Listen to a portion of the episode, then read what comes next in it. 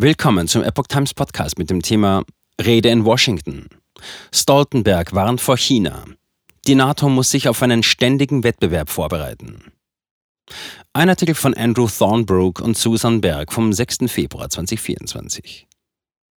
NATO-Chef Jens Stoltenberg hat Trumps Kurswechsel in der China-Politik lobend erwähnt und Fehler der Bündnispartner in der Vergangenheit eingeräumt.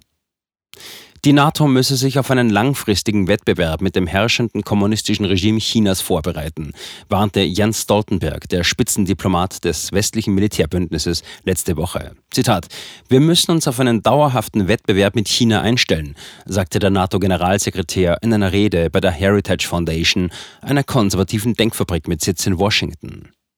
Die laufende militärische Modernisierung der Kommunistischen Partei Chinas, KPC, und die Unterwanderung von Infrastrukturprojekten auf der ganzen Welt seien die größten langfristigen Bedrohungen für den internationalen Frieden und die Stabilität.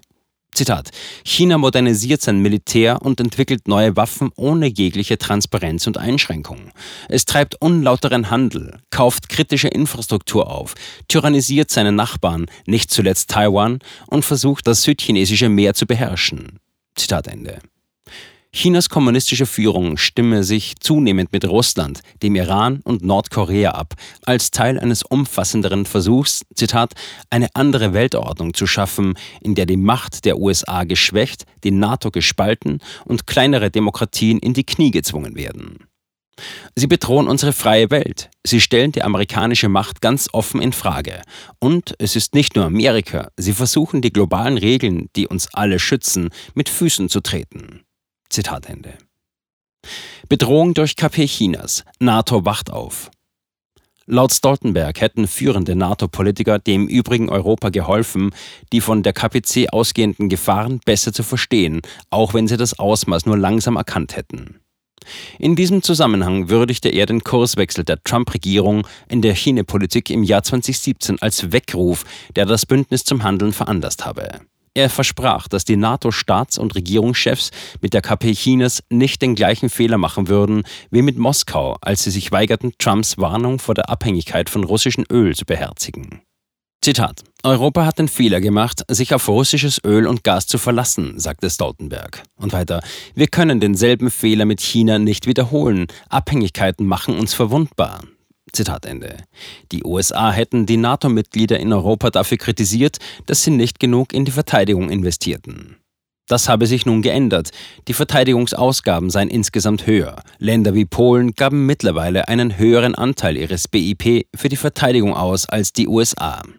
Zitat: China, Russland, Iran und Nordkorea verbünden sich zunehmend. Gemeinsam unterlaufen sie Sanktionen und Druck, schwächen das auf dem US-Dollar basierende internationale Finanzsystem, schüren den russischen Krieg in Europa und nutzen Probleme unserer Gesellschaften aus, so Stoltenberg. In der ARD-Sendung Bericht aus Berlin am Sonntag, 4. Februar, gab sich der NATO-Generalsekretär hinsichtlich der Vereinigten Staaten ebenfalls optimistisch. Die USA würden auch nach einer möglichen Wahl von Donald Trump zum Präsidenten des Landes ein verlässlicher Partner bleiben, meinte der Norweger. Ukraine-Konflikt. In einem Interview mit Shannon Bream auf Fox News forderte Stoltenberg den Westen auf, die Hilfe für Kiew fortzusetzen, auch wenn die Unterstützung für den Krieg im US-Kongress langsam schwinde. China beobachte genau, wie lange die USA und Europa ihre Unterstützung für die Ukraine aufrechterhalten können, sagte der NATO-Generalsekretär Jens Stoltenberg. Es sei wichtig, dass, Zitat, Putin sich in der Ukraine nicht durchsetzt, denn das würde andere autoritäre Mächte ermutigen, sagte Stoltenberg. Und weiter, heute ist es die Ukraine, morgen könnte es Taiwan sein. Zitat Ende. Seiner Ansicht nach sei die Investition in die Unterstützung der Ukraine gegen Moskaus Angriffskrieg ein gutes Geschäft für die westliche Welt. Zitat: Wir müssen uns darüber im Klaren sein, dass dies in Peking genau beobachtet wird, sagte er. Und weiter, es macht also nicht nur Europa verwundbarer, sondern uns alle und die Vereinigten Staaten, wenn Putin in der Ukraine bekommt, was er will. Zitat Ende. Ein weiterer Vorteil für die USA in der NATO-Mitgliedschaft bestünde darin, dass sie die russische Armee mit nur einem Teil des Verteidigungshaushalts zerstören und degradieren könnten, erklärte Stoltenberg. Biden sucht den Wettbewerb und die Zusammenarbeit mit China. Der nationale Sicherheitsberater des Weißen Hauses, Jake Sullivan, äußerte sich letzte Woche ebenfalls zum Thema China und unterstrich die Position der US-Regierung, dass China zwar eine Herausforderung darstelle, eine vollständige Abkopplung von seiner Wirtschaft aber nicht möglich sei.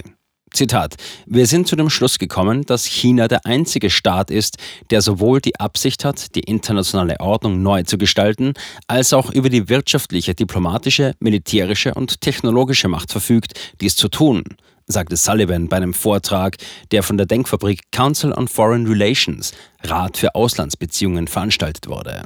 Zitat. Wir sind uns über die strukturelle Wettbewerbsdynamik in unseren Beziehungen zu China klar. Allerdings sind wir uns auch bewusst, dass die Vereinigten Staaten und China wirtschaftlich voneinander abhängig sind und ein gemeinsames Interesse an der Bewältigung grenzüberschreitender Probleme haben. Zitat Ende.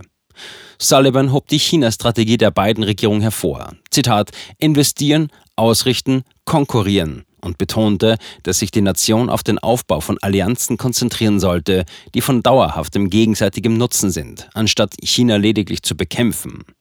Zitat: Wir können den Rest der Welt nicht als stellvertretendes Schlachtfeld behandeln, wie es die USA und die Sowjetunion meiner Meinung nach während des Kalten Krieges zu oft getan haben.